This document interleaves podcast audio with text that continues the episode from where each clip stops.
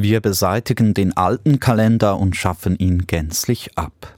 So steht es in der Anordnung, die Papst Gregor XIII. am 24. Februar 1582 veröffentlichen ließ. Mit dem alten Kalender war der julianische Kalender gemeint, eingeführt vom römischen Herrscher Julius Caesar. Caesar hatte damit alle vier Jahre ein Schaltjahr eingeführt, so wollte er den Kalender ans Sonnenjahr anpassen.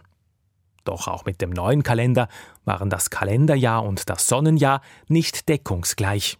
Cäsars Jahr ist im Durchschnitt rund elf Minuten zu lang.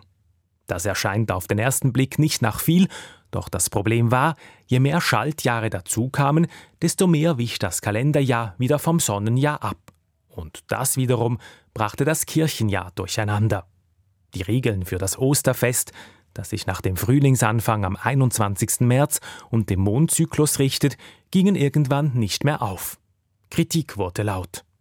Die gesetzmäßige Wiederherstellung des Kalenders ist schon zu wiederholten Malen von unseren Vorgängern im Amt des römischen Pontifex in Angriff genommen worden, schrieb Papst Gregor XIII. in seiner Anordnung.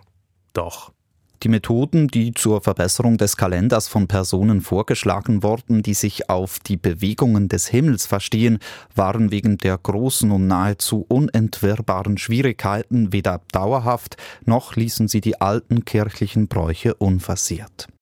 Papst Gregor XIII. nahm dann einen weiteren Anlauf. Er bezog die Führung der Kirche und die Universitäten ein.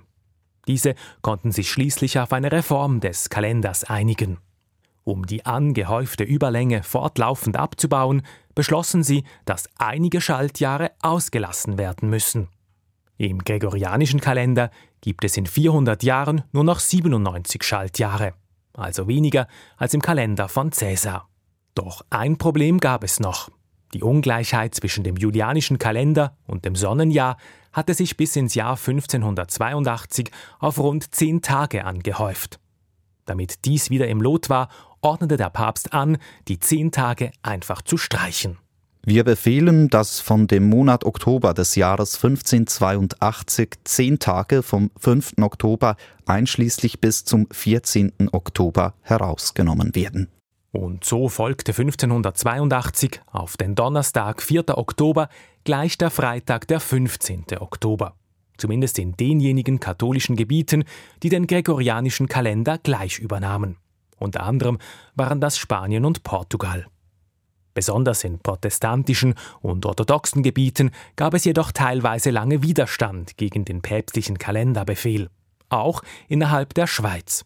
Im Kanton Graubünden beispielsweise führten die letzten Gemeinden den gregorianischen Kalender erst 1812 ein.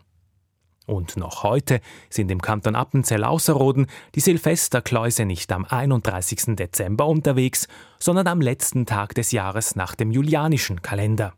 Derzeit ist das der 13. Januar.